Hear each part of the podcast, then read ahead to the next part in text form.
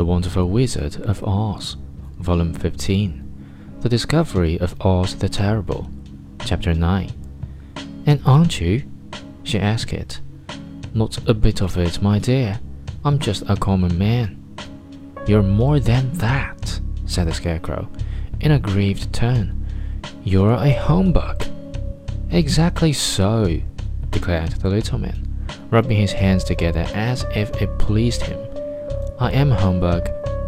But this is terrible, said the Tin Woodman. How should I ever get my heart? Or I my courage? asked the lion. Or I my brains?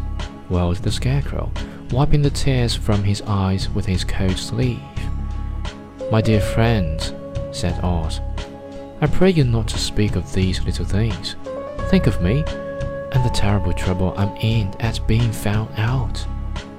Doesn't anyone else know you're a humbug? asked Dorothy.